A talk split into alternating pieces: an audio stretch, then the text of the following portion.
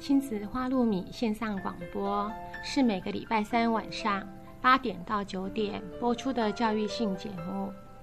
亲子花露米这个节目是每个礼拜三依次由帮助高功能自闭与雅斯伯格脸书版主花妈卓慧珠和与您身心诊所儿童青少年精神科专科吴幼幼医师，还有国中特教老师曲俊芳老师。以及王义中心理治疗所的王义中临床心理师联合主持。这个节目是从家长、医师、特殊教育老师、心理师的角度来探讨就医、就学、就养、就业的教育性节目。欢迎您的收听，也欢迎您持续加入我们脸书粉丝页的讨论哦。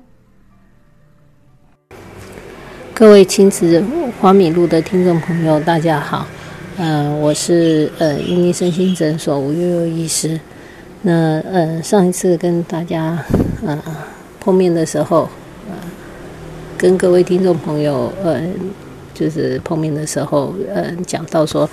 嗯在这一集我要来介绍这个雅斯伯格症。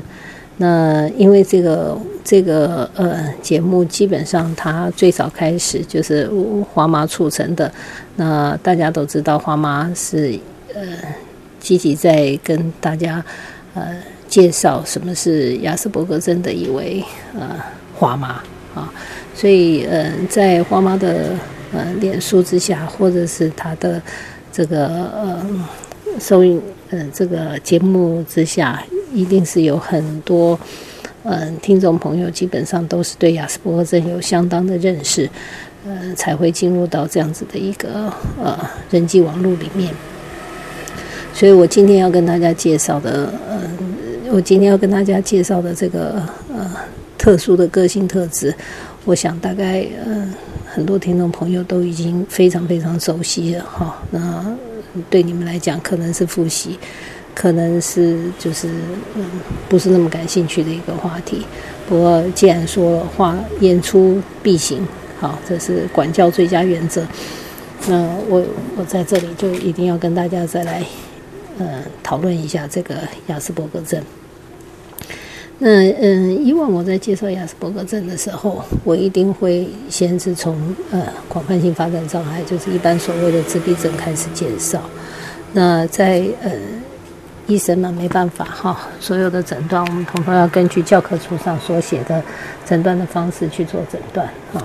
那目前雅斯伯格症是被放在在依据美国呃精神精神诊断就是 DSM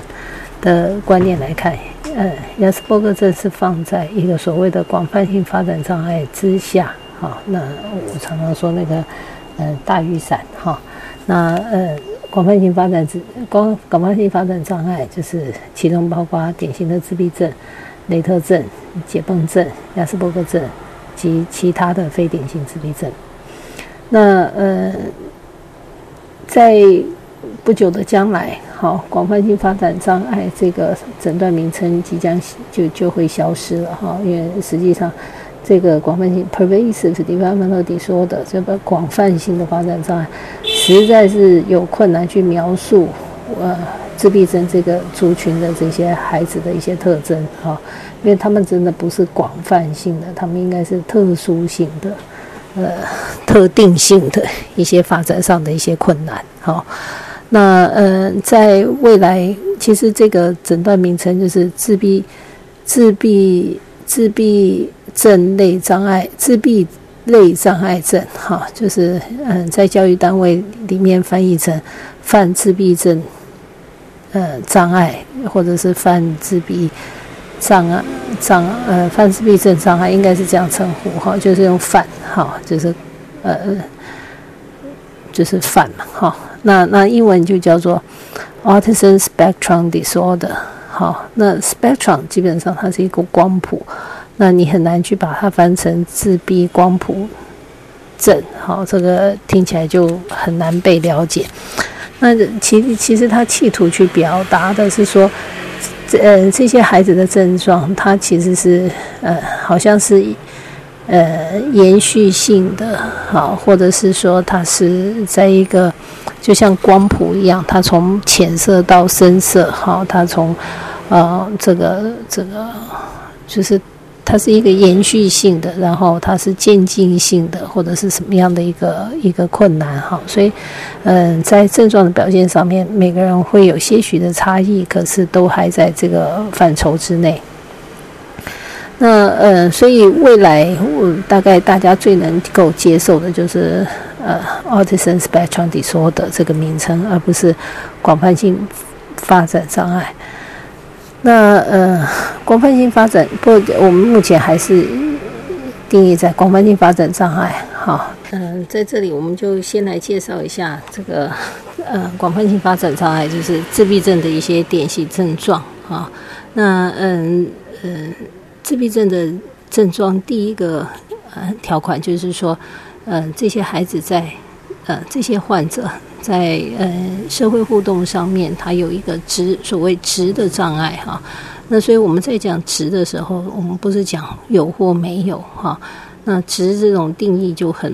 很令人觉得困扰哈，因为他呃每个人对值的看法不一样哈。像嗯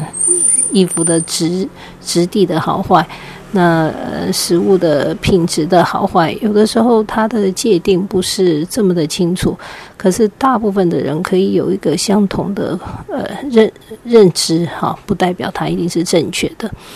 那在呃人际互动上，它有所谓的值的障碍，它所呈现出来的一些呃这个这个细分细分项哈，就包括像是呃第一个不会适当的用注释。用眼神啊、面部表情啊、姿势动作啊等等这些呃，这个呃非非语言的一些能力哈，来协调呃这个与人互动的一些品质。好，就是基本上就是在说我们在与人互动的是过程中，我们会有很多呃。接触眼神啊，接触表情啊，接触手势啊，接触肢体语言。比如说，跟一个人靠得比较近啊，或者是站得比较远呐，好。那我看到一个人的时候，我会主动的笑啊，好，或者是我跟他互动的过程中，我的。表情是比较呃倾向于让对方继续跟我接近呢，或者是说我的表情其实是告诉他的传达出去的讯息是呃离我远一点，我不喜欢你啊等等。好，这些非语言的一些能力，它其实不断的在我们在跟人的互动中去帮助我们把人的关系拉近，或者是呃变得比较远。好，那那这是第一个单项。第二个单项就是说，呃，这些孩这些患者，他，呃，除了一项的这些呃比较主观的这种，对别人来讲是比较主观的一些，呃，眼神、面部表情、姿势、动作去调整人际关系。那另外一个就是人际关系的品质，好，就是说他有没有那个能力。发展出跟他同年龄的孩子相当的一个同才关系，好，那呃两岁的两呃五岁的孩子的同才关系，跟十八岁孩子的同才关系绝对是不一样的，好，那呃嗯第三个就是说，呃这些孩子在他比较缺乏自发的寻求与他人分享快乐或兴趣或成就的一个能力，啊。那我我想，我我们在这里讲的是，呃，这个典型的自闭症，啊，那如果说是以亚斯伯格症的孩子来讲，其实他对于分享快乐、兴趣或成就的能力，嗯，跟一般的孩子比较起来，绝对不会比较差。好，那甚至于很多时候他。会过度的会去强迫别人去呃听他的快乐，听他的兴趣或听他的成就。那嗯，当然每个孩子的状况不不见得是相同的。那我我有孩子画了画以后非常不喜欢给别人看，那有的孩子是画了画以后就拼命的要拿给别人看。哈，所以我想我我先在这里讲一下，就是我个人对于典型自闭症跟亚斯伯格症。我是认为他们是不一样的问题，好，那我是认为说，或许他们在某一些层面上是相似的，可是他们绝对的病因应该不会是完全相同的，好，那嗯，很多典型的自闭症孩子在这部分的能力上面，你就可以很清楚的看到，像我，有孩孩子很会做模型，哈，可是他的老师永远看不到他的模型，因为他做了，他从来不给别人看，他就是收在家里面，好，不管你怎么说，好言好好说歹说，他就是不会不会愿意去做分享，哈。那有的时候他是不愿意，有的时候他不懂得，这个是需要去分享的，哈，所以，呃，状况可能不一样。那呃，有很多孩子，他呃随身携像随身携带他自己的最喜欢的游戏王卡，好，可是他他的游戏王卡都拿了自己看，他也不见得会去跟别人一起玩，好，那所以在这部分的能力会呃因人而异，有所不同。那我我还有一个呃雅斯伯格症的孩子，他是极度不愿意分享的，好，那呃他。很喜欢收集这个小乌龟，然后他收集了一大堆小乌龟。可是到学校去跟同学讲说：“哎，我有好多好多只小乌龟。”那一般国小的孩子一听到别人有小乌龟，第一个反应是说：“我可不可以看？我可不可以到你家玩？”好，那他是说什么也不会让人家到他家去玩，或者去看他的乌龟，甚至于他喜欢的老师，他也希望这个老师不要去教别人。好，那那像嗯这一。就说这个分享的能力真的就是因人而异，好，不单单纯是因为，呃，这个它是高功能或者是它是雅思的一个差异性。不整体来讲，大概在这一部分主动去分享快乐的能力，相对起来是比较弱一点的。好，那第四项就是说，他我们我们实际上在这种分享兴趣、分享成就啊，哈，这个用肢体。肢体语言去维持关系呀，好，那跟同学有相当程度的一个，呃，情绪处理的能力啊，这些都跟我们接下来要讲的这个去呃社会互动有极大的关系。那呃，我们自闭症这个族群的小朋友来讲，在社会互动的整体能力上面是比较弱的，他比较有困难去理解说人际互动上面其实是一来一往的。好，我我跟你之间有的时候是我付出比较多，有的时候是你付出比较多。好，那这个中间很难有一个尺去量得非常清楚的。那可是像我们也雅思的孩子在这部分可能就会呃算得比较清楚，或者是呃就是比较就是就是比较难去真正的去呃理解说。这个互动上的这个呃，这个互动互动上常常就是需要这样子有来有往的这种情形。好，那当然典型自闭症的孩子，当然在这部分的缺失就非常的明显。好，他呃甚至于不认为与人互动会是一个嗯，就是就是必须的，或者是一个愉快的经验。好。那嗯，这是第一第一类的症状。那第二类的症状呢，它比较出现是在沟通上面。好，那嗯，雅斯伯格症的嗯自闭症的孩子的沟通上也有所谓的直的障碍。那嗯，如果以 ASD 这个整个整个族群看下来的话，好，语言这个沟通的差异性是相当相当的大。好，比人际互动的差异性来得更大。好，我们有。呃，完全不讲话的小朋友，好，就是他不是不讲话，他有困难用口语表达，好，嗯，我们有完全有困难用口语表达的孩子，那也有那种能言善道，好，这个辩才十足的小朋友，好，我大部分典型的，就是大部分我们在讲嗯自闭症的时候，我们是讲典型自闭症的孩子，他的口语的表达发展是迟缓的，好，那甚至于他，呃。一直到到大了，他都没有足够的语言、简单语言表达的能力。那其实不只是口语的表达，合并随着一起发展出来的，像手势。好，那我们有很多时候，像我我我常说，我第一个国科会的研究，并不是做呃自闭症，是做听障的小孩。好，那听障的小孩其实是一群非常能够用除了口语以外沟通的呃。人哈，那那像我有那种一岁、两岁、两岁上下的一个小小的听障的孩子，他就懂得用一只手表示他要喝牛奶，用两只手表示两他要喝果汁哈，所以他有很多替代性的沟通的技巧，那个是超越口语的，所以他没有沟通的困难，而是在于他有听力上的一个困难。而亚斯伯格症或者是呃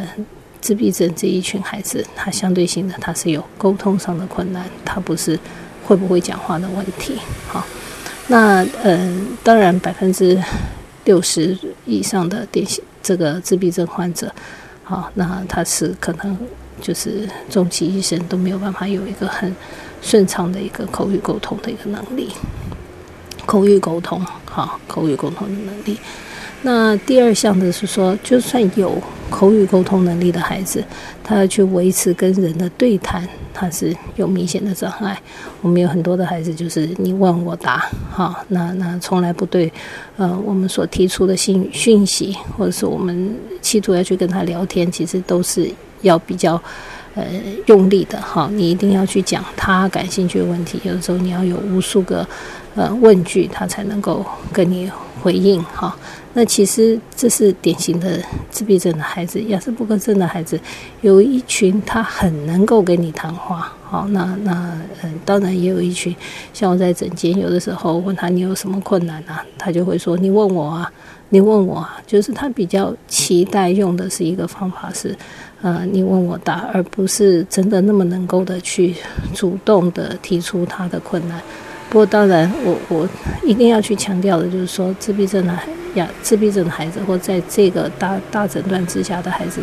差异性很大哈。那我们也有小朋友，基本上你根本没办法阻止他讲话哈，一直讲一直讲一直讲哈。那那你不回答他还很有意见哈，他认为你不够专心的看他的问题哈。那第三个是，就是说嗯，刻板的或重复的使用一些语言。好，或特特意的一些字句，好，那呃，这个在典型的自闭症孩子是非常常出现的，不管是低级性的仿说，或者是延时的仿说，或者是自创新字等等。那第四个向度在自闭症孩子上比较常出现，就是说他呃在其实沟通不只是只是局限在于口语，那假扮性的游戏，好这个社会性的模仿性游戏，就是游戏本身它也是一个沟通的媒介。那在典型自闭症的孩子身上，你也比较难去看到像这样子的一些呃能力的发展。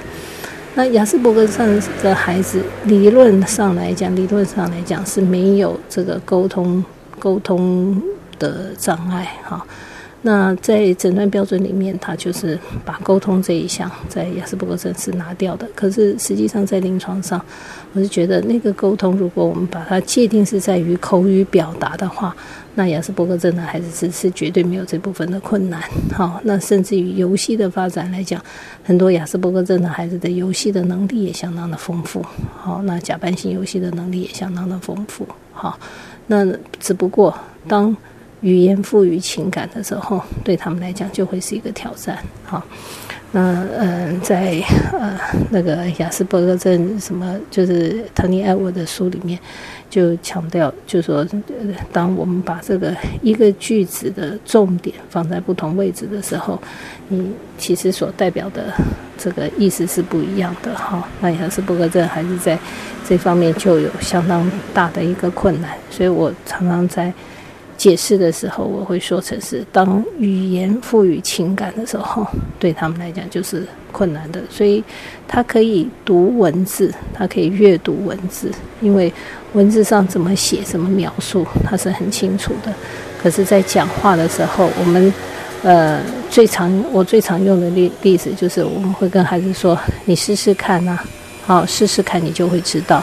当我是用一个比较平和的语气，像我刚刚那样子的一个讲法。可能孩子就会去试试看，因为他没有带有太大的情绪，你可能解读就完全照字面上去解读。可是如果我用一个比较亢奋，好，或者是比较愉悦的一个情绪，你试试看啦，试试看你就会知道啦。其实它其实是一个比较具有鼓励意味的一个，呃。嗯，表达方式哈，那孩子可能就真的会去试试看，好，因为我鼓励他这么做。那尤其当我在附上我的一个表情，我的表情可能是笑的啊，我的眼神是呃那个友善的哈，所以我传达出去的信息相对性是是正向。可是如果我用另外一种语气讲，你试啊，试试看呐，试试看你就知道了。那其实大部分的人在听到这句话的时候，他所抓到的意思，可能就是你最好不要再做。好，那尤其当我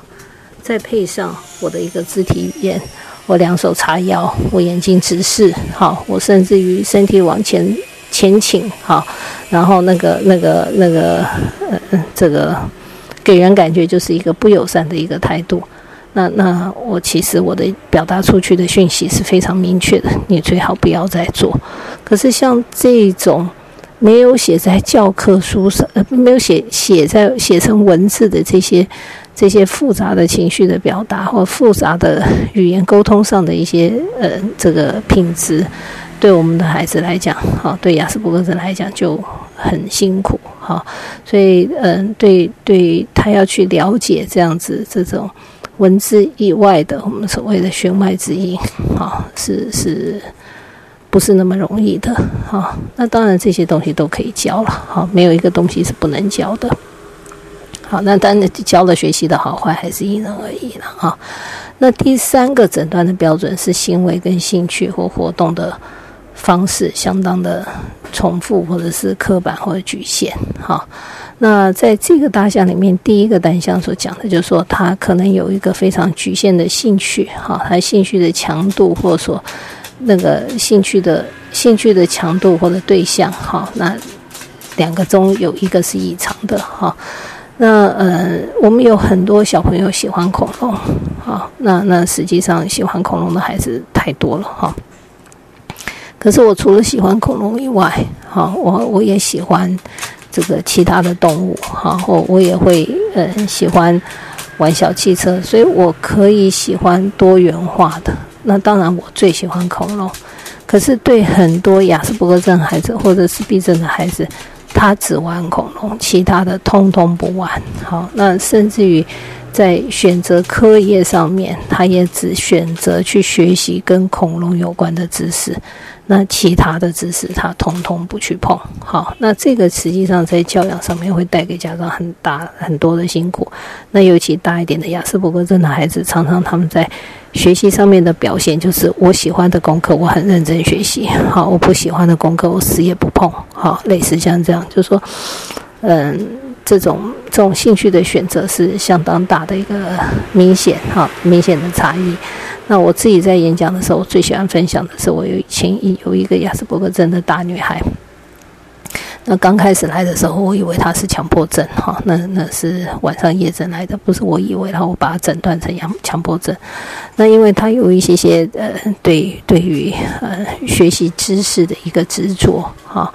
那我每次都说，如果你是历会历史老师的话，哈，你会感动哈，你会为他的行为感动。一本历史课本上面写的密密麻麻，他所做的笔记。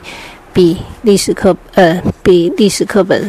的这个文字要不知道多多少倍，而且他会用不同的颜色的笔去记载不同的事情。好，比如说红色的笔是人物，绿色的笔是事时间，蓝色的笔是事件。好，那等等，就是他用不同的颜色去对一个事情好的这个不同的东西去做记录。好，那那当然。同学要跟他借历史课本是不可能的事情了，哈，因为那个跟他对他来讲是宝贝，哈。那呃，他的历史课本也比别人都要厚很多，因为它里面有贴纸啊、折纸啊，哈。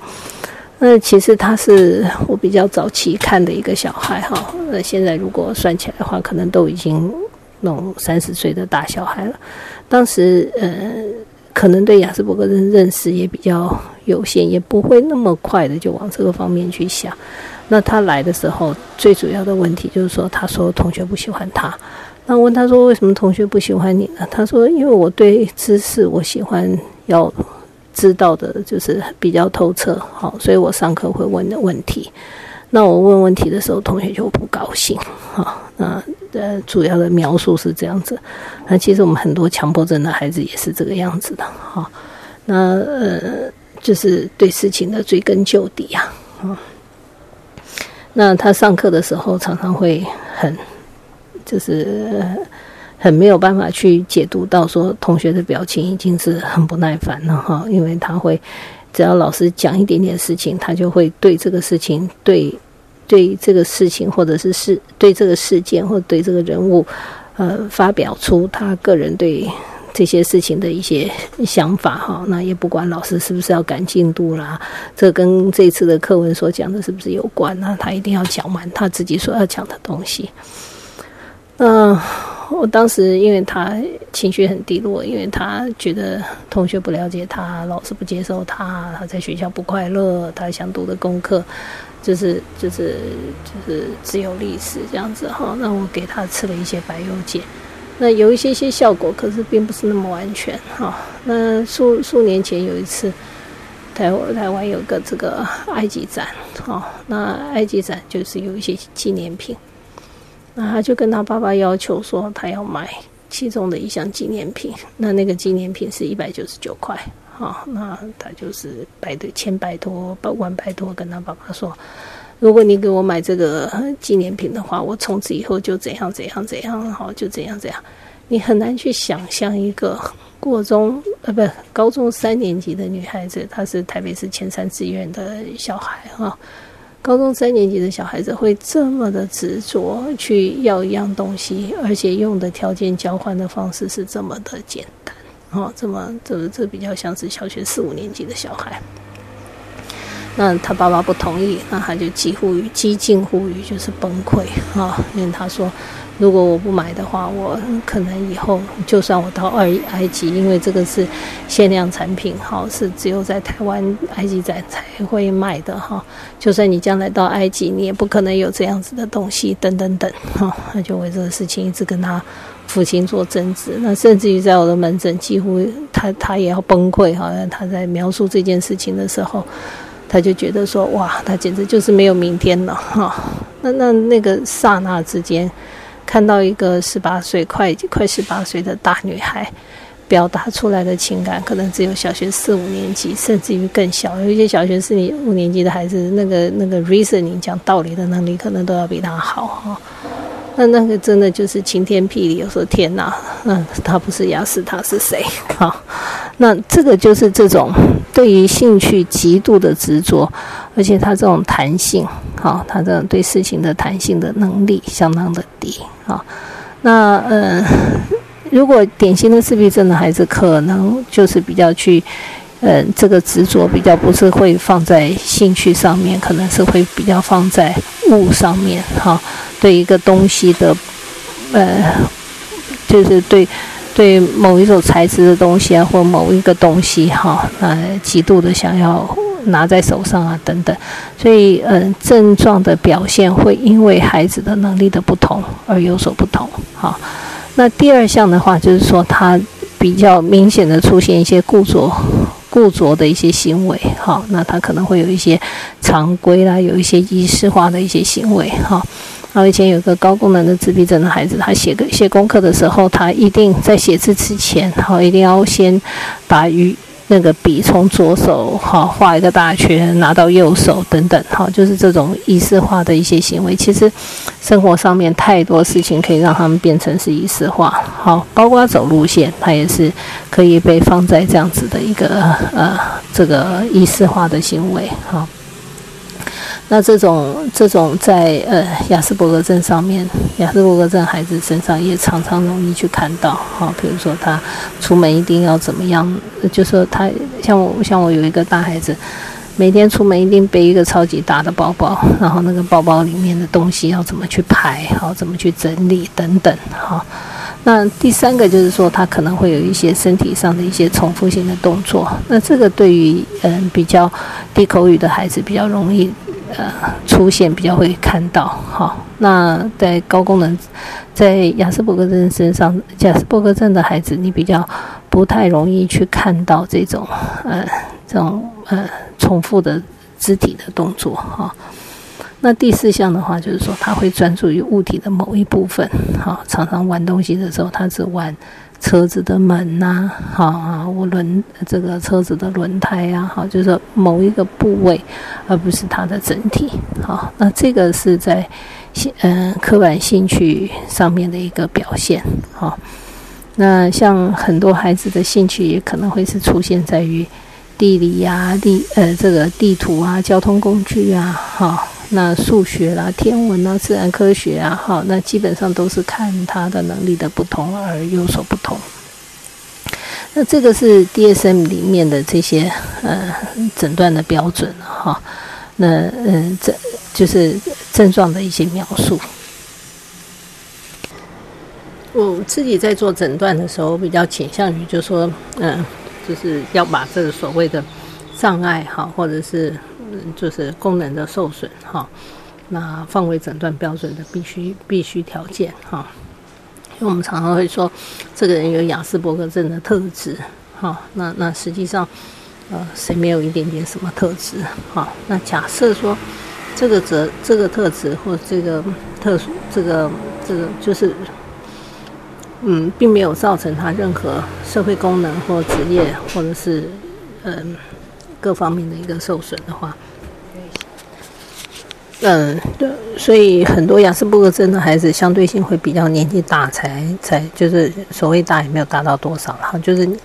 比较稍微呃，就是进入到国小或者是这个这个嗯，就是比较多的社会人际关系上的一些呃互动的机会才会被转接过来哈。那最主要就是因为他并没有在早期并没有造成很严重的所谓的功能上的一个损失。损伤，那这个大概是呃，在诊断上面，我我自己个人比较会去强调的，就是 impairment 的观念。好，那当然每个人的看法可以不一样。那自闭症的小朋友，或者是 广泛性发展障碍的小朋友，其实在呃，能临床表征上面，那个是三个核心症状。那实际上在临床表征上面，他们的差异性是相当的大。不是每一个小朋友，不是，就说，我我我自己个人的想法，我虽然智力测验做出来，哈，这个所谓的 ASD 孩子里面有四分之三的孩子是有，嗯，这个智能上的一个困难，哈，可是我认为那是，呃，测验本身的一个问题，哈，就是说我们实际上看到很多没有口语的小朋友，啊，肢体控制些能力很差，啊，那嗯。可是他可以在画画上面表现的非常的优秀，他可能在呃这个 这个记忆上面表现是相当的优秀哈，他可以记得所有的火车时刻表，他可以很清楚的去去呃，就是去画出呃事物上的一些细节，所以呃智力测验基本上他会跟。因为它是设计给一般孩子所去测试的，所以你很难去单纯用说这些孩子，如果我们用威视儿童智力测验做出来的，就能够代表他整体的能力。我目前是认为，啊，自闭症跟智能障碍是不一样的。好，那实际上智能障碍的定义其实也是人定出来的了。哈，那我们就说。嗯，智力测验，如果我们去做这些孩子的呃智商哈，如果用标准化的智力测验去做，会有四分之三的孩子是属于智能障碍的一个状态。那可是如果你真正去看，或者是你给他一个恰当的沟通的一个呃媒介，好，你透过这个正确的、正确他可以用的一个沟通的方式去跟他互动的话。实际上，我觉得自闭症的孩子智能上是没有困难的。好，所谓智能上没有困难，是他去维持记忆，他去呃记住事情，他去呃呃有一些分析事情的能力等等，那他是没有太大的困难。那至于这些高功能自闭症或者亚斯伯格症的孩子，那呃智力智力测验，像我有小朋友智商可以做到一五零的哈，就是不管是操作智商或者是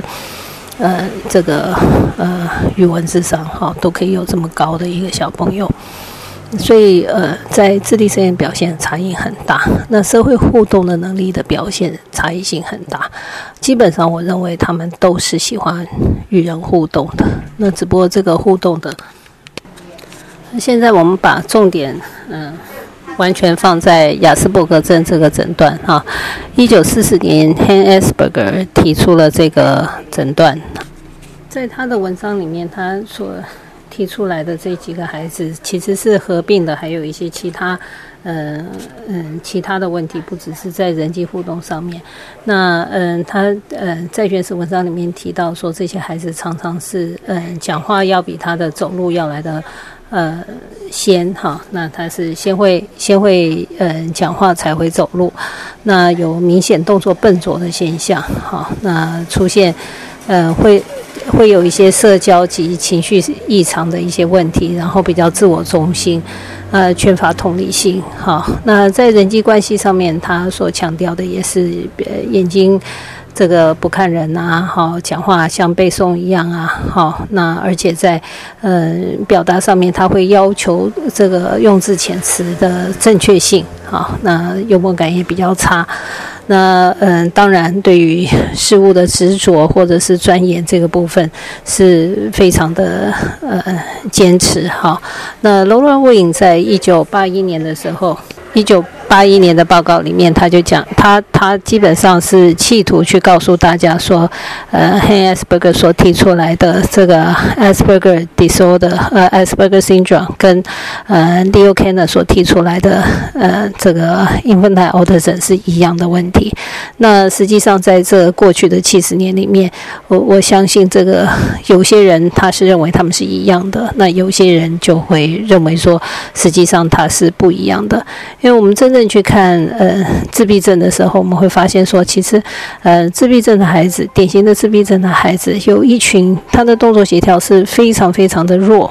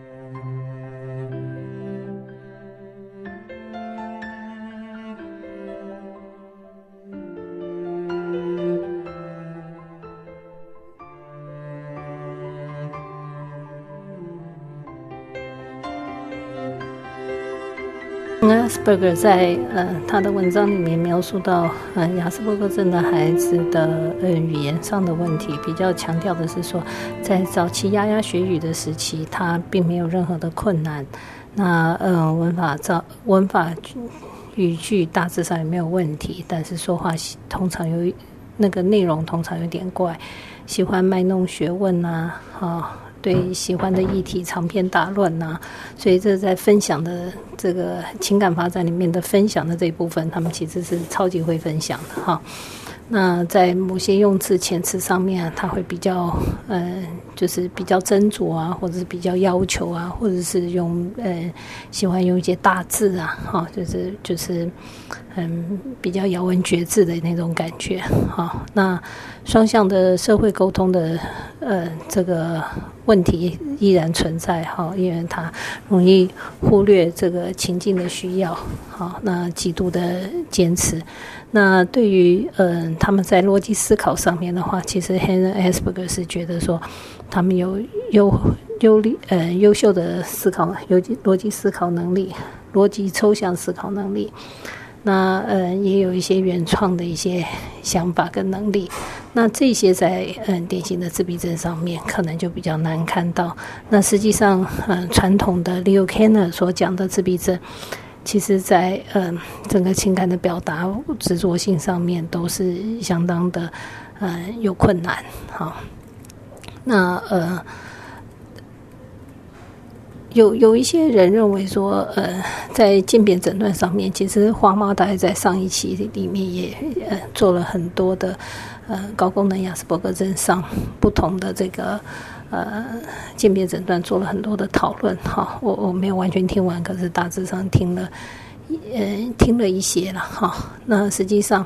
当我们在讨论这个诊断的时候，我们是用值来叙述，哈，呃，就是说有没有这个品质上的问题的话，其实有的时候它的精确度就会受到呃争议，哈，那我们没办法用，呃，也也实际上你说亚斯伯格症的孩子一定适应比高功能自闭症的好吗？那我想，呃，在临床工作的人来讲，呃，我们真的是每一个都不一样，我有那种超级可爱的亚斯。伯格症的孩子，他完全没有适应上的困难，哦，那也有那种啊，就是能力很好的亚斯伯格症孩子，处处碰壁，好，所以各式各样的情况都有。那甚至于我们现在越来越多亚斯伯格症的呃患者是大了以后才诊断出来，好，那当然有可能早期是我们在。呃，这部分的诊断能力比较差。那其实另外一个部分是说，他的困难度其实他个人意识到他有困难这个问题，或者是他家人意识到他有这个困难的，常常都是在人际人际互动上面的复杂度提高之后才会出现啊。所以，呃，就是就是。真的所谓的值的东西是呃很难很精准的去切割开来，那嗯，尤其当他呃如果没有明显的迟缓的一个情形。那有有的人认为说，亚斯伯格症就是高功能自闭症的一部分，可能它是更极端的一个呃高功能的自闭症。那有的人认为说，亚斯伯格症跟高功能自闭症都属于 PDD 这个范畴里面，可是他们两个是不同的疾病。那当然也有人认为说，亚斯伯格症跟高功能自闭症它其实有一些些的重叠啊，所以呃，某一个层面来讲。这个还是在呃需要去理清，或者是需要更多的呃证据的一个情形。Gilbert 在一九九一年的时候提出了他对亚斯伯格症诊断的一个标准，那其实大致上跟呃 DSM 跟 ICD 是差不多的，只不过他把它比较写的更口语化一点啊。那比如说，他就在社社会性缺损的层面。他他用极端的自我中心来形容，哈，他会认为这群孩子他有困难去理解社会性的一些讯息，那出现不适当的呃，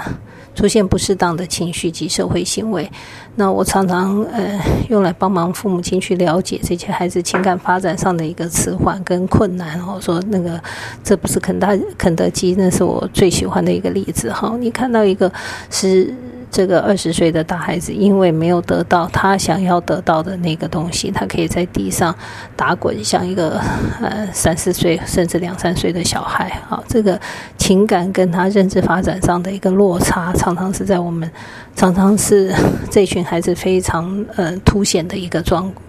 困难哈一个状况。那在呃记忆性上面的话，Gilbert 呃 Gilbert 的诊断里面，他也是强调他有这种记忆超强的一个能力。好，那对于强迫的需求，好，他比较不是用故作性行为，他是用那种嗯常规及兴趣的强迫的需求，那会影响到他自己的生活的某一部分，也会影响到。别人。给我在形容他们的语言的时候，他强调强调的是他们有一种呃学旧风范的正式用语，哈，就是他们的他们有一没有语言迟缓，然后有一个表面上看看似完美的语言表达能力，可是他们在呃语用上面，它是相对性的是呃就是有的时候真的就是像一个学旧的一个讲话方式，哈，那成为 little professor 哈，教授级的人物的讲话方式，他用一些奇怪的腔调，哈。我我自己有一个大孩子，他很喜欢读《楚辞》，好，那那这个是对我来讲根本就是像天方夜谭一样，对，就是像无字天书一样，就是很很不容易去理解的东西。那他在人际关系受挫的时候，他就会讲到说，当他受挫的时候，他就会去读《楚辞》，哈，那会让他在这个之中，哈，这个跟古人达到得到共鸣，哈，疏解他的情绪，啊，那那实际上他这个能力是在他国中的时候就有的，就国修国中一二年级的时候，他其实就有的一个情形。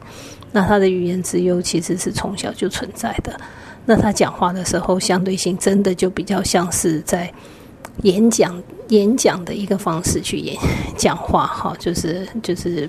呃，讲话的特殊性很高。我第一次看到他的时候，小学三四年级，哈，那呃，我那时候在长庚医院，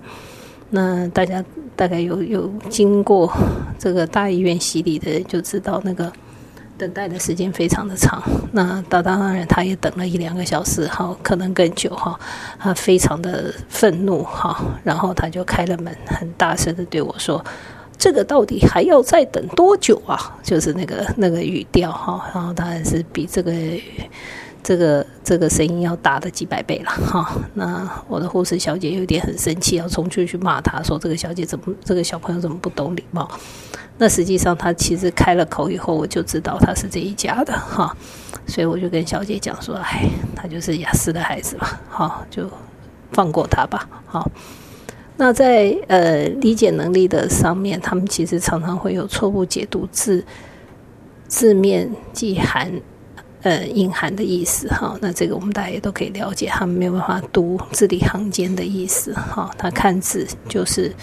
读其所呈现的一个文字，好，那这是让他们在互动上面相当大困难的地方。那肢体动作，呃，Hansberg 有提到，好，Gilbert 也提到，可是，在 DSM 里面是被拿掉的。好，那包括对立反抗的这个行为。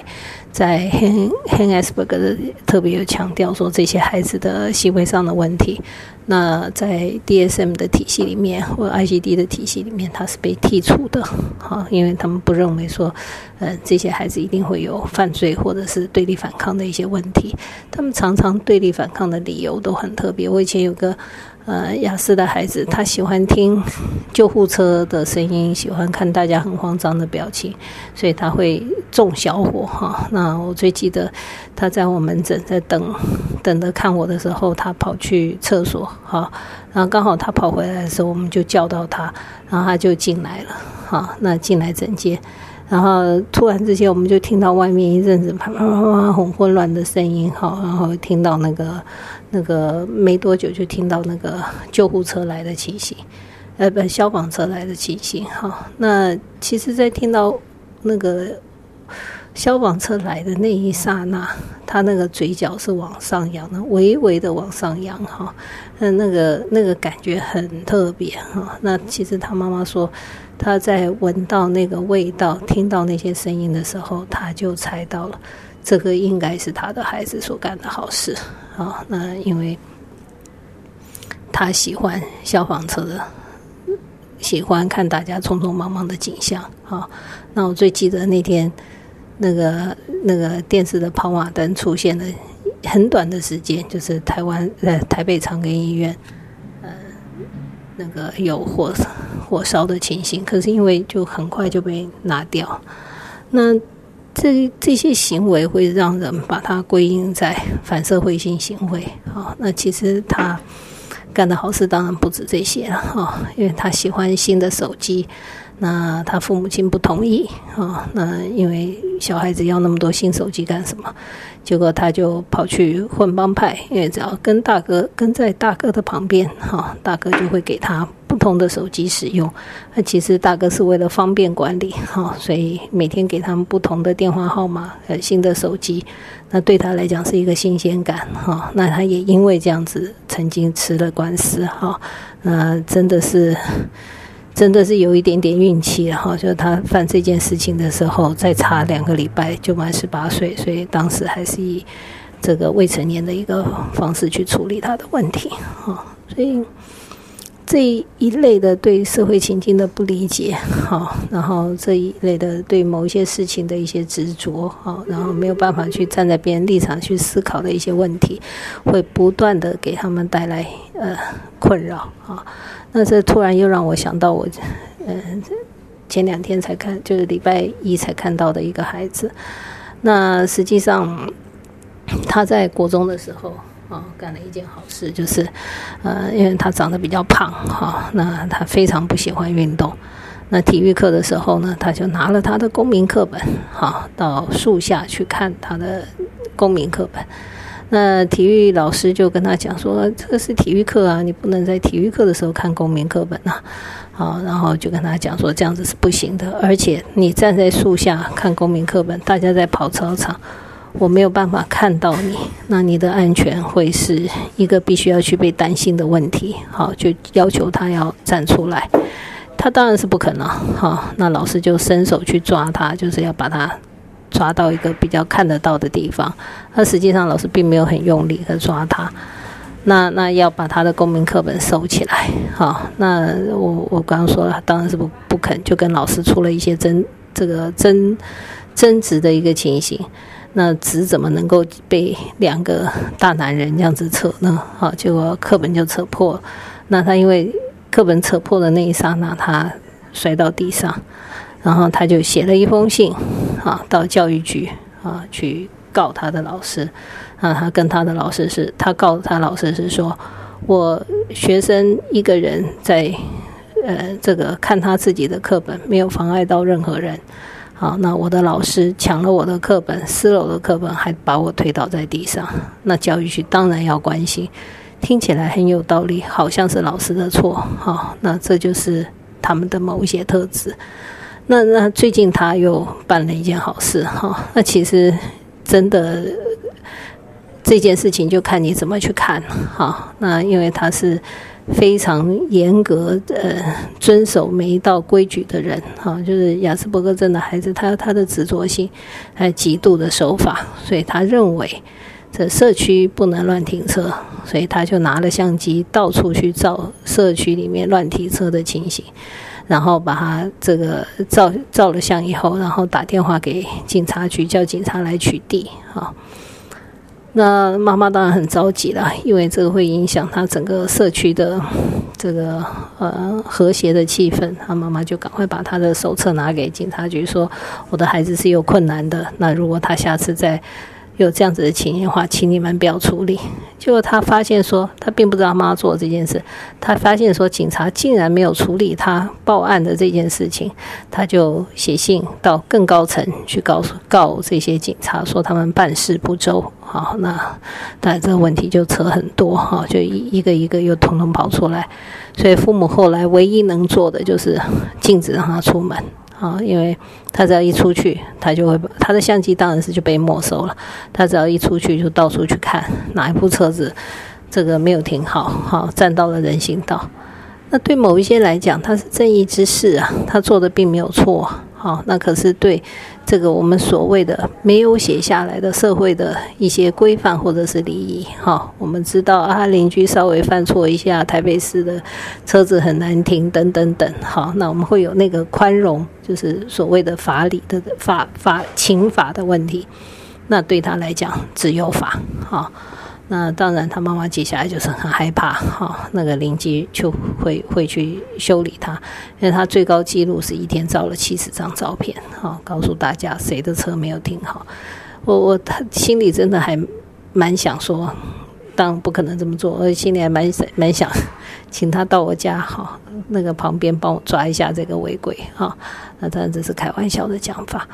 所以这个部分的问题是在他们生活上，嗯。不断会出现的一些问题，好，那由于动作协调的问题，好，所以造成他们很多大一点的大一点进入到学龄的小雅思的孩子就不愿意写字，好，因为人家花三十分钟写，他可能要花到一个小时、两个小时，甚至到三个三个小时的时间去完成功课。那你企图去说服他，因为他字的写的很，他的手眼协调不好。那那这 Gilbert 也有讲，Hansberg 也有讲，好，就是他们协调上的一个困难。那所以他们不愿意去做，哈。那或者是说他们写了以后，我们看的实在是太难看了，哈，就把它擦掉，叫他去再重写，哈。那那很多雅思的孩子，他就没有办法站在。别人的立场去想，哈，他只单纯的在，其实说实在，他们也不见得是完全是错的了，哈，他们就拒绝重写，那父母亲就会很生气，哈，或者是拒绝，他们甚至于就拒绝写，啊，为什么要，为什么不写，哈，那这是应该你写的功课，那那他就说我为什么要写这些东西？啊，妈妈就会跟他说：“你这样写，你才会记得啊，你才会学会呀。”那我们都知道，雅思的孩子其实智商通通是正常的，他就会回你一句：“我不需要写那么多遍，我也都会啊。”他讲的很有道理啊。好，那接下来呢？好，那我相信每个家长都有经验去说服他们的孩子去做一些他们不想做的事情。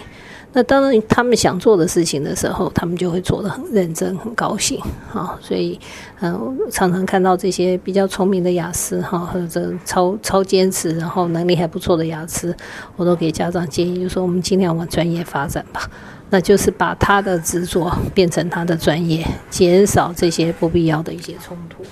那雅思伯格症的孩子动作协协调跟那个身体自自觉性差的比例，大概不同的文献有不同的报告哈，从五十到百分之九十都有可能哈。那出经济动作的困难，出动作的困难哈。那其实我常说屋漏偏偏逢连夜雨，这些孩子合并托瑞斯症的比例。这些孩子合并妥瑞氏比妥瑞氏症的比例也也相对是比较高的哈，那这些都是让他们在配合上面会更困难的地方。那我们为什么要确定要要去做亚斯伯格症的诊断哈？那嗯，其实诊断的目的是为了比较好的沟通。那因为因为嗯。这个孩子，孩子是雅思伯症的孩子，常常会被人家误会他是故意的或不愿意哈。那呃，他其实，在呃，就是无法被诊断的情况，其实也是漫长被见的。那最常就是看到，包括我自己在内，嗯，常常被诊这些孩子常常被诊诊断为嗯注意力不足过动症哈。因为精神科的诊断是现象学的诊断，很多时候我们靠家长的描述。家长所陈述出来他的一些困难，好，那那协助我们去做诊断。那有的时候，如果这个诊断没有在医生的脑子里出现的时候，常常就会忽略掉呃一些细节去询问这些症状。那我刚刚说诊断的目的是为了比较好沟通。那因为。呃，很多他们的行为的背后的原因，我们就比较能够去了解。好，那那比较能够用不同的角度去处理他们的问题，那对他们的接纳跟支持，也就比较有机会去改变。哈。那实际上，呃，要怎么处理他们？哇，这个真的有的讲哈。那下个礼拜我试着拐拐看，徐美云老师会不会愿意跟我一起做会谈，用用对谈的一个方式。我的上礼拜我问他，他是真的太累了哈，所以我们比较想用一个对谈的方式哈。那我们一起来看看，我们怎么协助这些出。除了诊断以外，我们一起怎么协助这些孩子去突破他们的某一些些的困难？哈，所以我用某一些些哦，哈，那实际上很多时候，呃，我们去接受他的困难，远比要去改变他的困难要来的容易。那这个礼拜就先跟大家讲到这里喽。那下个礼拜，呃，我一则我请李老师来跟我们分分享他在雅斯伯格上。雅斯伯格症个呃，雅斯伯格症的个案的心理测验所看到的东西，或者是我们请嗯那个那个徐美云老师跟我们来谈谈这个嗯那种社交技巧、社交社社交技巧的一些呃团体治疗的一些经验。OK，谢谢你们的收听，拜拜。亲子花露米线上广播是每个礼拜三晚上。八点到九点播出的教育性节目《亲子花露米》。这个节目是每个礼拜三依次由帮助高功能自闭与雅斯伯格脸书版主花妈卓慧珠和与您身心诊所儿童青少年精神科专科吴幼幼医师，还有国中特教老师曲俊芳老师，以及王义忠心理治疗所的王义忠临床心理师联合主持。这个节目是从家长、医师、特殊教育老师、心理师的角度来探讨就医、就学、就养、就业的教育性节目。欢迎您的收听，也欢迎您持续加入我们脸书粉丝页的讨论哦。